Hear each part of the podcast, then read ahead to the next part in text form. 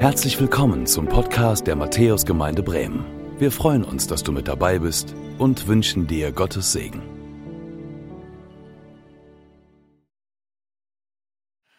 Hallo ihr Lieben, ihr schaut so verträumt auf die Leinwand.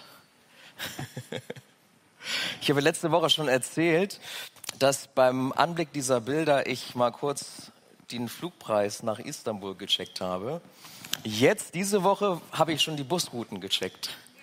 Also es wächst so langsam der Wunsch, mir dorthin zu fahren. Wer war schon mal da? An einem der Orte? Jawohl, die Ecke. Zusammen oder? Aber vielleicht wäre das mal ein Gedanke, dorthin zu fahren, an diese Orte, um die es geht, um die Sendschreiben. Sieben Briefe an sieben Gemeinden, an sieben echten Orten. Orten, die es so wirklich gegeben hat. Und ich freue mich, dass ich diese Predigtreihe heute fortsetzen darf. Und wenn ihr mich noch nicht kennt, ich bin Philipp und ähm, darf diesen Sonntag zu euch nochmal predigen, nächsten auch. Und ich freue mich darüber. Ich freue mich, dass wir dieses Thema gewählt haben und dass wir so durch die Offenbarung gehen, durch diese Kapitel 2 und 3. Und vielleicht für die, die letztes Mal nicht dabei gewesen sind, nochmal zur Orientierung, die Offenbarung, diese niedergeschriebene Vision, die Johannes erhält, als er im Exil ist auf der Insel Patmos, dieser griechischen, idyllischen Insel, die damals nicht so idyllisch war. Und die Vision, die er erhält, ist ähnlich wie die alttestamentlichen Prophetien, von denen wir lesen, viele der Bilder, die er auch erhält, sind, äh, finden wir bereits im Alten Testament. Und wo wir im Alten Testament Verheißungen hören und davon lesen dürfen auf das erste Kommen von Jesus, geht es jetzt um das Wiederkommen von Jesus.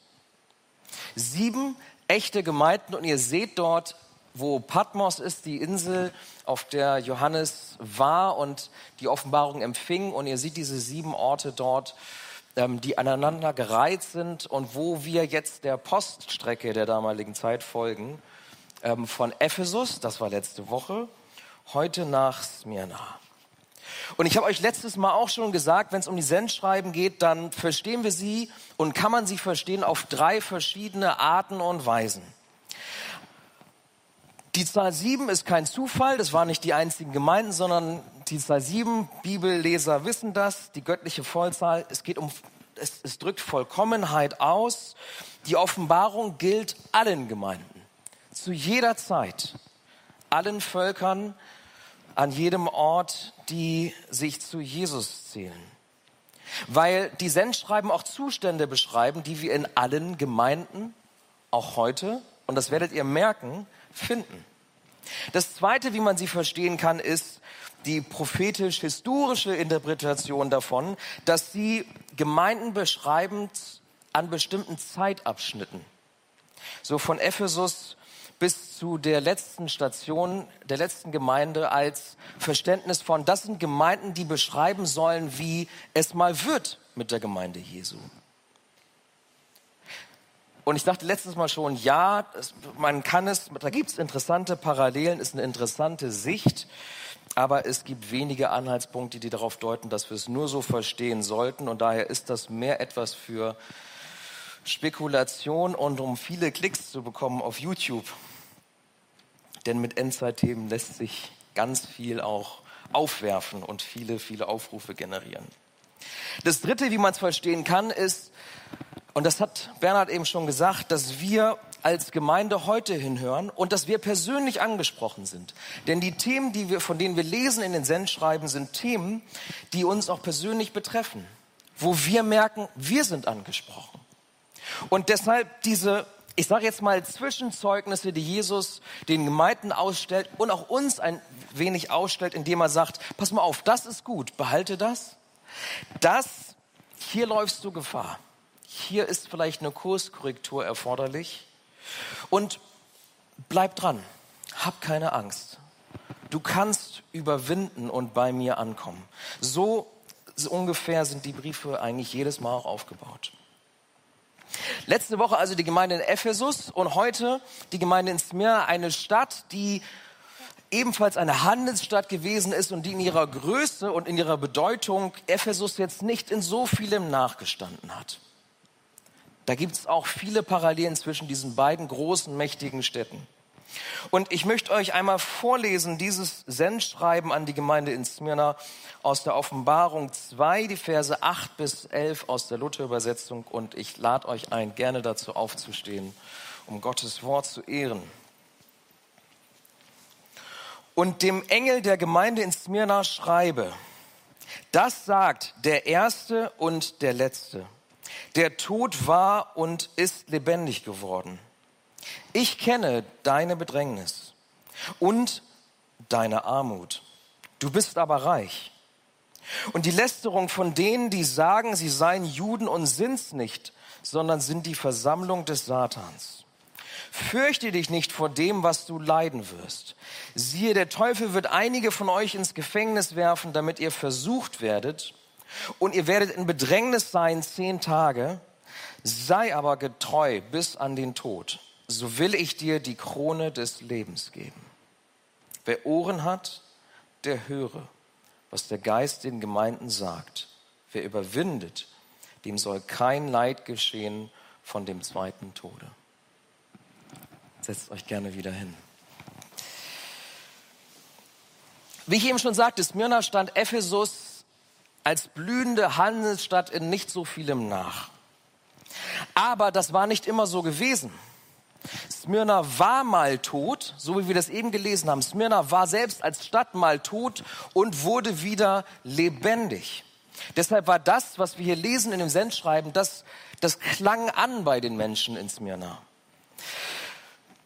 König Aliatis, der hatte Smyrna nämlich besiegt, 600 Jahre vor Christus, und hatte aus dieser Stadt, die damals schon groß war, ein Dorf gemacht. Aus dieser Stadt wurde ein Dorf. Und dann hatte der Legende nach Alexander der Große eine Vision in einem Traum von Smyrna als atemberaubendste Stadt der Zeit. Und diese Vision, die sollte 300 Jahre vor Christus, also 300 Jahre nach der Zerstörung, sollte sie umgesetzt werden. Und Smyrna wurde wieder eine befestigte Stadt, wieder eine große Stadt. Und diese Zeit und die Zeit danach prägten Lieder, Gedichte, Kunst, die das so besangen. Wir waren mal groß, wir sind tot gewesen, ein Dorf gewesen und jetzt sind wir wieder groß. Das wurde da gesungen. Und Jesus greift dieses Thema auf und sagt, das erste und letzte Wort habe ich. Ich bin stärker als der Tod. Ich bin die Auferstehung, ist das, was er hier sagt. Und dann nochmal 100 Jahre später, 200 Jahre vor Christus, brach Smyrna den Kontakt ab zu ihrem König, Eumenes von Pergamon. Dessen Name war auch Sota, das hieß Retter. Und sie brachen diesen Kontakt ab zu diesem Retter und sie wandten sich Rom zu. Und um vorher hatte, hat es keinen Kontakt gegeben zu Rom und um sich mit Rom anzufreunden sozusagen, machten sie Folgendes. Sie erschufen einen Kult und erschufen eine Göttin, die hieß Roma. Und diese Göttin Roma war sozusagen die personifizierte Stadt Rom. Und sie verkörperte so die Ideale, die man mit Rom auch verknüpft. Dominanz und Schutz für alle, solange sie ihr gehorchen. Und so erschufen sie diese Göttin Roma, um mit Rom einen, einen quasi in, in Rom einen neuen Retter zu finden, wenn man es so will. Ihr seht außerdem da etwas, wer weiß, was das ist, auf dem Bild. Ich höre schon so einige. Also das ist Myrrhe. Und Smyrna hatte damals die exklusiven Import- und Exportrechte für Myrrhe. Dieses berühmte Gewürz und Smyrna und Myrrhe, ihr wisst dann wahrscheinlich, woher der Name kommt. Und Myrrhe war nicht nur als Duft bekannt, sondern wurde auch benutzt, um zum Beispiel Tote einzubalsamieren. Das heißt, ganz viel Myrrhe ging von Smyrna nach Ägypten zum Beispiel.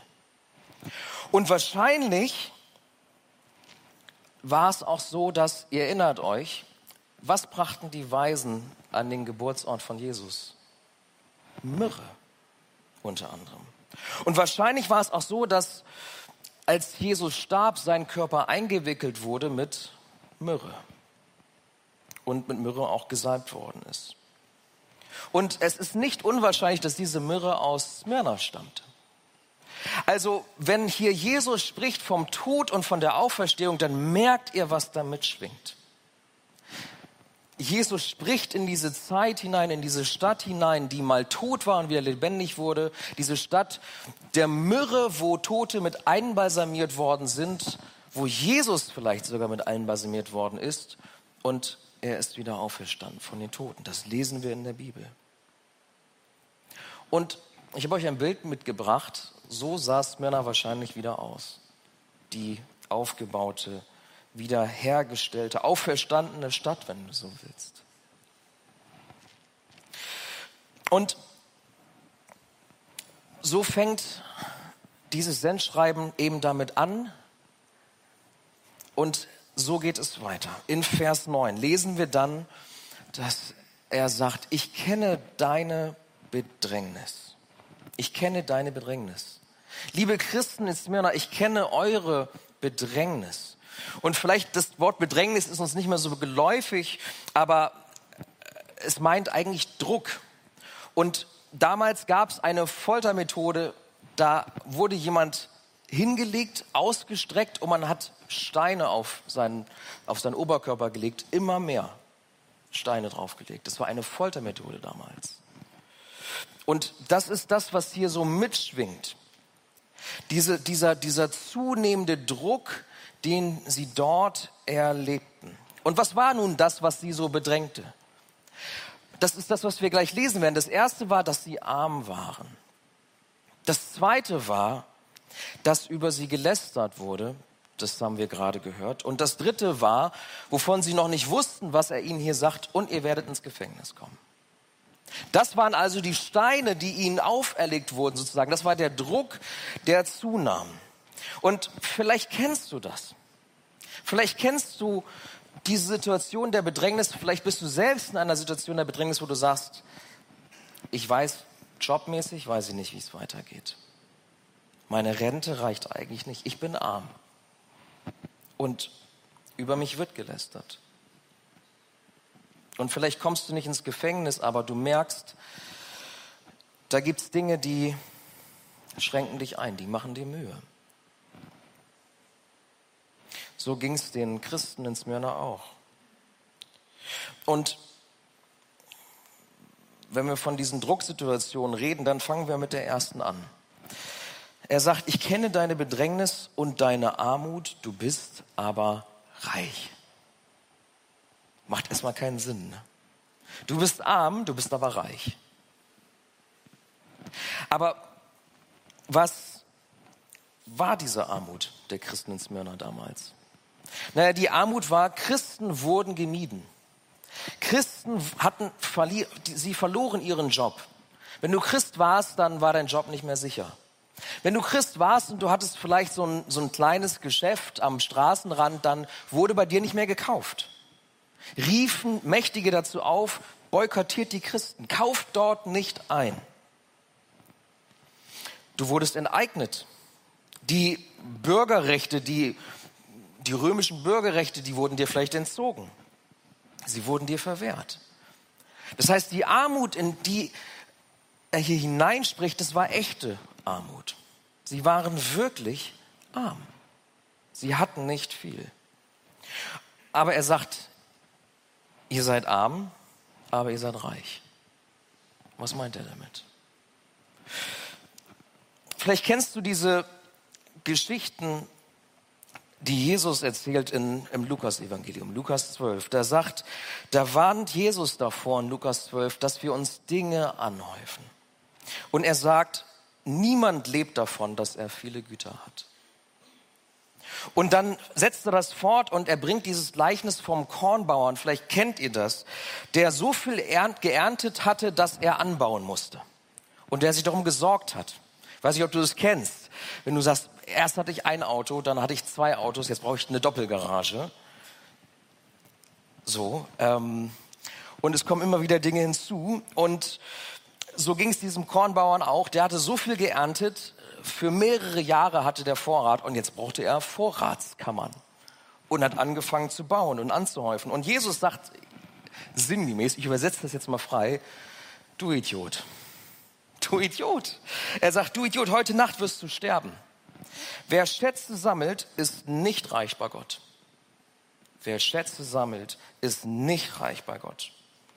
Und dann setzt er fort in Lukas 12 und sagt danach zu den Jüngern, dass sie sich nicht um Essen oder Kleidung sorgen sollen, weil das Leben mehr ist als das. Und er sagt sogar, verkauft alles, verschenkt einiges den Armen, gibt Almosen, weil Gott euch versorgt, weil er schon ein Erbe für euch hat, weil dein Reichtum dort ist, wo dein Herz ist. Das ist das, was Jesus in Lukas 12 sagt. Und jetzt ist es das, was mitschwingt, dass er sagt, hey, ihr seid arm, weltlich gesehen seid ihr arm, aber eigentlich seid ihr reich. Ihr seid unter Druck, aber ich möchte euch sagen, ihr seid reich, auch wenn ihr arm seid. Ihr habt zwar ein einfaches Leben, ihr habt kein leichtes Leben, aber ihr habt alles, was ihr braucht. Ihr habt Jesus. Ihr seid reich. Und ihr habt Jesus heißt, ich bin mit euch. Gott ist mit euch. Dieser, das haben wir eben im Vers gelesen, der, der den Tod überwunden hat, der tot war und wieder lebendig ist, der ist mit euch. Der, der das letzte Wort hat, der ist mit euch. Unsere Definition von Armut ist, wenn der Speicher nicht ausreicht, wenn wir anbauen müssen und der andere schon angebaut hat, dann sind wir arm. Ne? Wenn der andere schon die Doppelgarage hat, dann sind wir arm, weil wir noch draußen parken müssen. Gott hat eine andere Definition von Armut. Gottes Definition von Armut habe ich euch mitgebracht. Arm ist, wer so viel hat, dass er sich fragt, brauche ich Jesus eigentlich noch? Brauche ich Jesus eigentlich noch? Arm sind die, die so viel Stuff haben, die um sich um so viel Besitz kümmern müssen, das alles unterhalten müssen, dass es sie ablenkt von dem eigentlichen Leben, von dem, was eigentlich wirklich zählt. Und so ist das hier gemeint. Ihr seid arm, aber doch seid ihr reich. Und er sagt, ich kenne deine Bedrängnis, deine Armut und die Lästerung. Und wenn wir hier das Wort Lästerung lesen, dann ähm, ist das Wort Blasphemeo das, was da mitschwingt. Das kennt ihr. Blasphemie, Gott lästern. Das ist das, was ihnen vorgeworfen worden ist, dass die Christen dem damaligen Gott, nämlich dem Kaiser, lästerten. Dass sie der Göttin Roma oder in Ephesus war es Artemis gewesen, lästerten. Das ist das, was die Römer sagten und die Juden sagten, ja, zu uns gehören die nicht. Die gehören nicht zu uns. Sie sind nicht Volk Gottes. Und wir lesen das, wie die Juden nicht nur über sie lästerten, sondern sie auch verpetzten bei den Römern. Das lesen wir in Apostelgeschichte 17, 6 bis 7. Da werden wir Zeugen davon, nämlich wie die Juden die ersten Christen in Thessalonich verpetzten.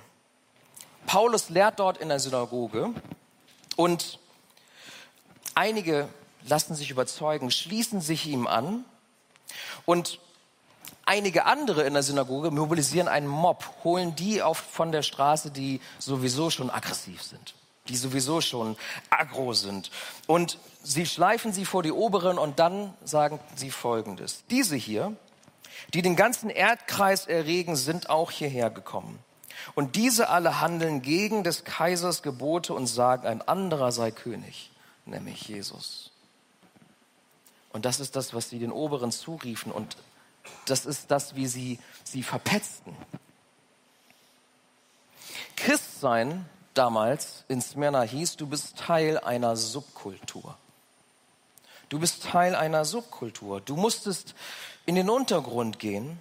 Du musstest aufpassen, was du sagtest, weil du nicht dazugehörtest, du nicht erwünscht warst und es wurden Gerüchte verbreitet. Es wurden ziemlich krasse Gerüchte verbreitet über diese ersten Christen in Smyrna. Ich habe euch mal ein paar Beispiele mitgebracht. Zum Beispiel wurde gesagt, ja, die treffen sich in ihren Häusern so im Geheimen. Warum? Weil die Orgien feiern. Die feiern da wilde Orgien. Deshalb treffen die sich zu Hause, damit das keiner mitkriegt. Und die machen da etwas, die essen den Leib Jesu und trinken sein Blut. Das sind Kannibalen. Das sind Kannibalen. Und die nennen sich Geschwister. Wisst ihr warum? Weil die was gegen Familie haben. Die sind lieber unter sich. Die haben was gegen Familie, gegen das, was die Gesellschaft damals ausmachte, sozusagen dieses, dieses, dieses Kernstück. Da haben die was gegen. Deswegen nennen die sich Bruder und Schwester. Es waren so einige der Gerüchte, die verbreitet wurden über die Christen in Smyrna und die sie zu einer Subkultur machten, in den Untergrund trieben, zu etwas, wo man sagte, mit denen will ich eigentlich nichts zu tun haben. Und das ist dieser Druck, den sie erlebten, zusätzlich zu ihrer Armut. Und Jesus sagt, und wisst ihr was, aber ich möchte euch was sagen, es sind nicht nur Menschen, die dahinter stecken. Er sagt, die, die das sagen, das sind Juden, aber in Wirklichkeit sind sie es nicht. Und sie sind eine Versammlung des Satans. Ziemlich krass, was er hier sagt. Eine Versammlung des Satans. Und was, was meint Jesus damit? Er will damit sagen, hey, wisst ihr was, was hier mit euch passiert, da steckt mehr dahinter. Da steckt mehr dahinter. Wenn sie wirklich Juden wären, was meint das? Das meint, wenn sie wirklich in dieser Abstammungslinie Davids, des Königs, des Messias-Stammes wären, dann hätten sie erkannt, welche Heils, welchen Heilsweg Gott mit ihnen geht, dann hätten sie erkannt, wer Jesus ist, wenn sie wirklich Juden wären. Das ist das eine, was er sagt. Und das andere, indem er sie Versammlung des Satans nennt, ist, dass er sagt, hey, wisst ihr was? Jesus war kein Antisemit oder sowas, sondern er sagte, hey, da ist mehr am Werk. Hier werden Menschen gebraucht. Hier hat der Teufel Einfluss. Da kommen nicht nur Menschen gegen euch, da kommt mehr gegen euch, ist das, was er ihnen sagt antichristliche Einflüsse, wo mehr dahinter steckt als nur, ach, die sind uns irgendwie unangenehm. Und wenn ihr euch erinnert, an Pfingstmontag hat Birgit Bergmann darüber gesprochen, über, dass da mehr ist, wenn sich Widerstand trägt gegen Christen. Wenn gelästert wird, Dinge gesagt werden, die gar nicht stimmen. Dass da mehr ist als nur Menschen, die Christen nicht mögen. Der Teufel hat seine Finger im Spiel und das ist auch heute noch so. Als was werden Christen nicht alles bezeichnet? Als antisemitisch, anti-Selbstbestimmung, anti-Frau, anti-LGBTQ, Anti-Toleranz, Anti-Diversität. Nichts davon stimmt. Aber umso lauter Christen ihre Stimme erheben, umso stärker regt sich Widerstand. Nicht nur durch Menschen, sondern weil der Teufel seine Finger im Spiel hat. Und umso lauter unsere Stimme wird, umso lauter werden Lästerungen. Werden Dinge gesagt, die überhaupt nicht stimmen. Und das ist das, was er ihnen sagt. Das ist das, was passiert. Damit müsst ihr rechnen. Und das ist das, was er uns sagt. Damit müsst ihr rechnen. Das ist das, was passiert. 1900 Jahre nach Smyrna ist das das, was passiert. Der Druck nimmt zu.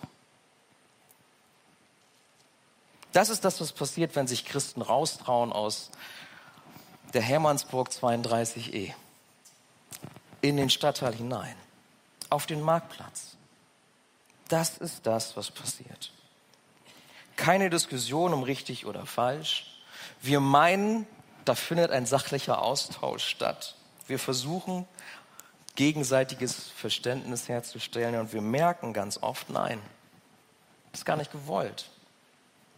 Und dann kriegst du dieses Label als böse, als gefährliche Strömung der extremen Rechten. So ungefähr stand das in dem Antrag der Linken, der beim Senat eingereicht wurde.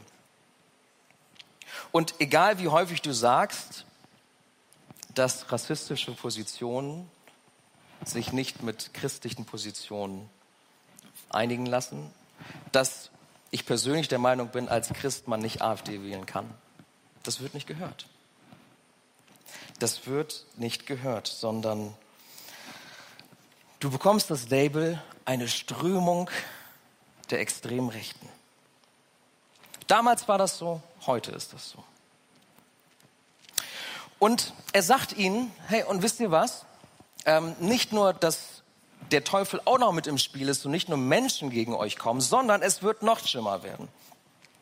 Er sagt nämlich, siehe, der Teufel wird einige von euch ins Gefängnis werfen, damit ihr versucht werdet und ihr werdet in Bedrängnis sein zehn Tage. Und wenn da steht, damit ihr versucht werdet, dann ist, kann man das auch übersetzen mit, damit ihr geprüft werdet. Damit ihr geprüft werdet. Er sagt, es wird noch krasser. Es wird noch krasser. Einige von euch kommen ins Gefängnis. Das ist eine Prüfung. Und diese Prüfung, die steht euch bevor. Und wenn da steht zehn Tage, zehn Tage übersetzt heißt für eine bestimmte Zeit. Das waren jetzt nicht unbedingt zehn Tage. Für eine begrenzte Zeit wird euch das passieren. Und wir lesen diese zehn Tage und damit bringt Jesus auch zum Ausdruck, zehn Tage, weil ich setze dem Ganzen dann ein Ende. Ich bin der Herr über die Dinge. Ich bestimme, wie lange diese Prüfungszeit ist. Bei all dem, was euch passiert, bei diesen Drucksituationen, den Druck, den ihr empfindet, ich bestimme den Anfang und ich sage auch, wann es zu Ende ist. Denn ich bin mächtiger als der Teufel es ist und ich kann ihm Einhalt gebieten. Das ist das, was hier mitschwingt. Und wir wissen aus der Geschichte, dass nicht nur einige von ihnen ins Gefängnis kamen, das war dann auch so, sondern auch, dass sie sterben mussten, weil sie Christen waren. Einer der bekanntesten Märtyrer ist Polycarp. Vielleicht habt ihr von ihm gehört. Ein Jünger von Johannes, eingesetzt von ihm als erster Bischof oder einige sagen als Vorsteher der Gemeinden in Smyrna. Der wurde 69 geboren, also in der Zeit um die Sendschreiben herum hat er gelebt. Und er war, wenn man so will, der erste Bischof, Vorsteher dieser Gemeinden, der diese Klammer bildete für die mehrere Gemeinden in Smyrna. Und ihm wurde der Prozess gemacht. Und in dem Stadion, was ihr gesehen habt auf dem Bild, wurde ihm der Prozess gemacht. Und es wurde überlegt, Mensch, wird er jetzt durch wilde Tiere zerfleischt oder verbrennen wir den jetzt? Und der Statthalter sah ihn dann und sagte, ah, das ist ja ein alter Mann. Und hat gesagt, sag mal, du bist jetzt 86 Jahre. Willst du wirklich sterben? Willst du nicht einfach sagen, wir lassen das mit dem Christsein? So, ich möchte jetzt nicht, ich möchte ungern hier einen 86-Jährigen töten. Und Polycarp hat Folgendes geantwortet. Er hat gesagt, 86 Jahre diene ich ihm und er hat mir, er hat mir nie ein Leid getan. Wie könnte ich meinem König und Erlöser lästern? Und dem Bericht, einem der auch historisch belegten Berichte ähm, dieses Märtyrers nach, sollte er verbrannt werden, aber das Feuer wich um ihn herum. Und am Ende mussten sie ihn mit einer Lanze töten. Und das geschah 155 nach Christus. In diese Zeit hinein. Das ist das, was passierte nach, dem Sendschreiben, was sie empfingen. Und Jesus sagt es ihnen voraus und sagt, das ist das, was passieren wird. Er sagt, es wird schlimmer werden. Aber was er ihnen auch sagt, ist, es wird schlimmer werden und es wird besser werden. Es wird schlimmer werden, aber es wird besser werden. Schon wieder so ein Paradoxon, ja? Ihr seid arm, aber eigentlich seid ihr reich. Es wird schlimmer werden, aber es wird besser werden. Schlimmer werden, weil ihr ins Gefängnis kommt schlimmer werden, weil nicht Menschen gegen euch kommen, sondern der Teufel kommt gegen euch. Und ihr kennt diesen Vers, der immer noch gilt aus Epheser 6, Vers 12, weil wir nicht nur mit Fleisch und Blut kämpfen, sondern da mehr am Werk ist. Aber es wird besser, weil Jesus sagt, das geschieht nur eine kurze Zeit. Das geschieht nur eine kurze Zeit, weil ich bin immer noch der Herr. Ich bestimme immer noch, wann diese Leidenszeit zu Ende ist. Und er sagt ihnen dann im Vers 10 und 11, sei getreu bis an den Tod, so will ich dir die Krone des Lebens geben. Es wird besser werden, denn du erhältst die Krone des Lebens. Und wer überwindet, dem soll kein Leid geschehen vor dem zweiten Tode. Es wird schlimmer, aber es wird noch besser für euch. Die Krone des Lebens will ich euch geben. Ich habe euch wieder eine Münze mitgebracht. Letztes Mal gab es schon eine Münze. Diesmal gibt es wieder eine Münze. Und zwar seht ihr dort eine Krone. Eine Krone wie eine Festung. Das könnt ihr sehen, ne? Und diese Krone, die Krone war damals das Symbol der Stadt Smyrna. Die Akropolis oben auf dem Berg in Smyrna, die hatte die Form einer Krone. Und, das wisst ihr sicherlich auch, eine Krone gab es damals, wenn du einen Krieg gewonnen hattest. Oder auch einen Kranz, wenn du bei den Spielen, bei den Olympischen Spielen oder bei den Spielen, die es dort auch gab, wenn du was gewonnen hattest. Dann gab es eine Krone. Mächtige trugen eine Krone. Wisst ihr, wer keine Krone trug? Christen. Christen waren nicht mächtig. Christen haben nichts gewonnen damals. Christen trugen keine Krone. Christen waren Subkultur. Und er sagt ihnen, ihr bekommt die richtige Krone, die Krone des Lebens. Wenn ihr getreu bleibt bis an den Tod, bekommt ihr die Krone des Lebens. Die Krone, um die es wirklich geht, nicht die Krone, die richtige Krone des Lebens. Die bekommt ihr am Ende.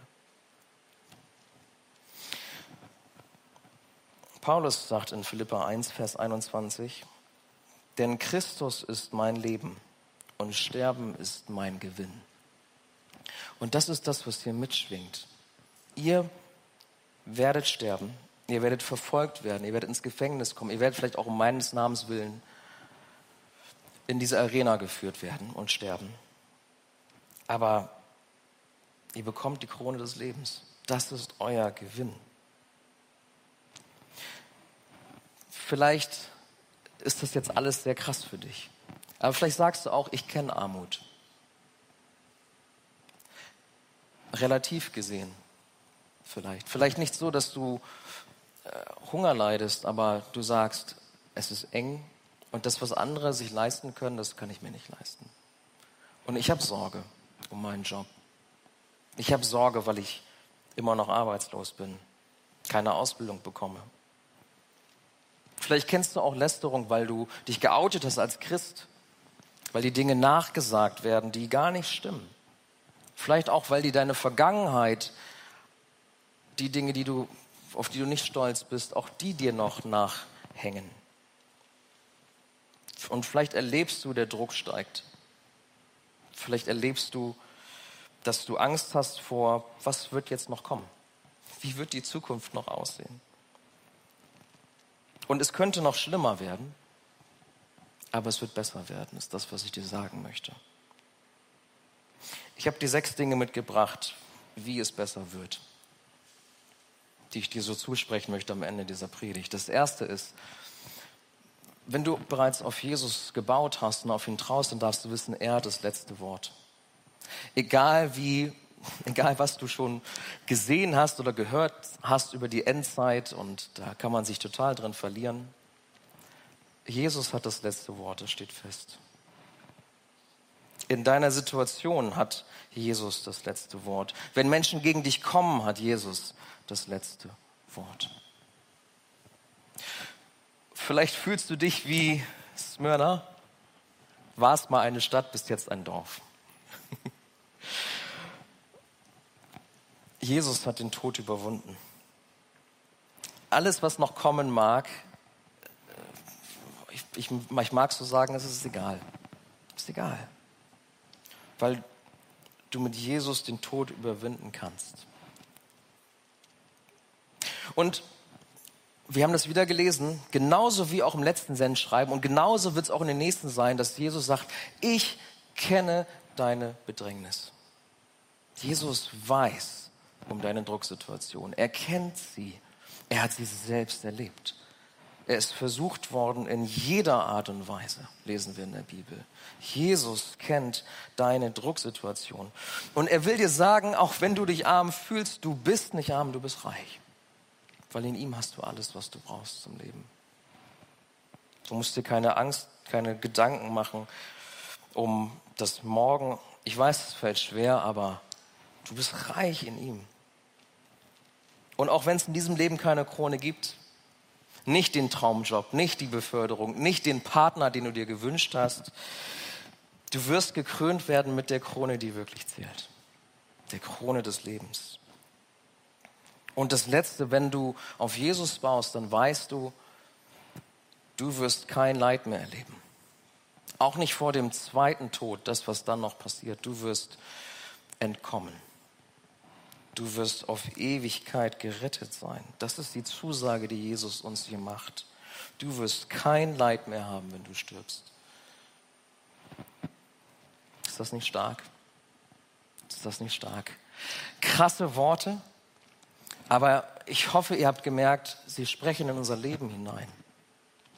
Und auch wenn er sagt, es wird schlimmer, es wird auch besser. Besser, als wir uns das jemals hätten erträumen können. Besser, weil wir, wenn wir dranbleiben, bei ihm ankommen. So wie auch die Gemeinde in Ephesus er ihnen das gesagt hat. Wenn ihr überwindet, dann kommt ihr an bei mir. Für Zeit und Ewigkeit. Amen. Herr Jesus Christus, und so danke ich dir für diese Worte, die nicht nur der Gemeinde damals galten, die nicht nur Gemeinden galten der Zeitgeschichte und uns gelten, sondern auch uns persönlich. Du siehst, wie oft wir uns fürchten vor der Zukunft, wie oft wir uns fürchten, wenn Dinge über uns gesagt werden als Christen hier in Bremen, die gar nicht stimmen, die nicht der Wahrheit entsprechen. Und du siehst, wie uns das Mühe macht, aber du hast gesagt, es wird noch schlimmer, aber dann wird es noch besser. Und darauf wollen wir vertrauen. Dass da, wo wir Armut erleben gerade, da, wo wir Sorge erleben, Jesus, dass wir zu dir kommen.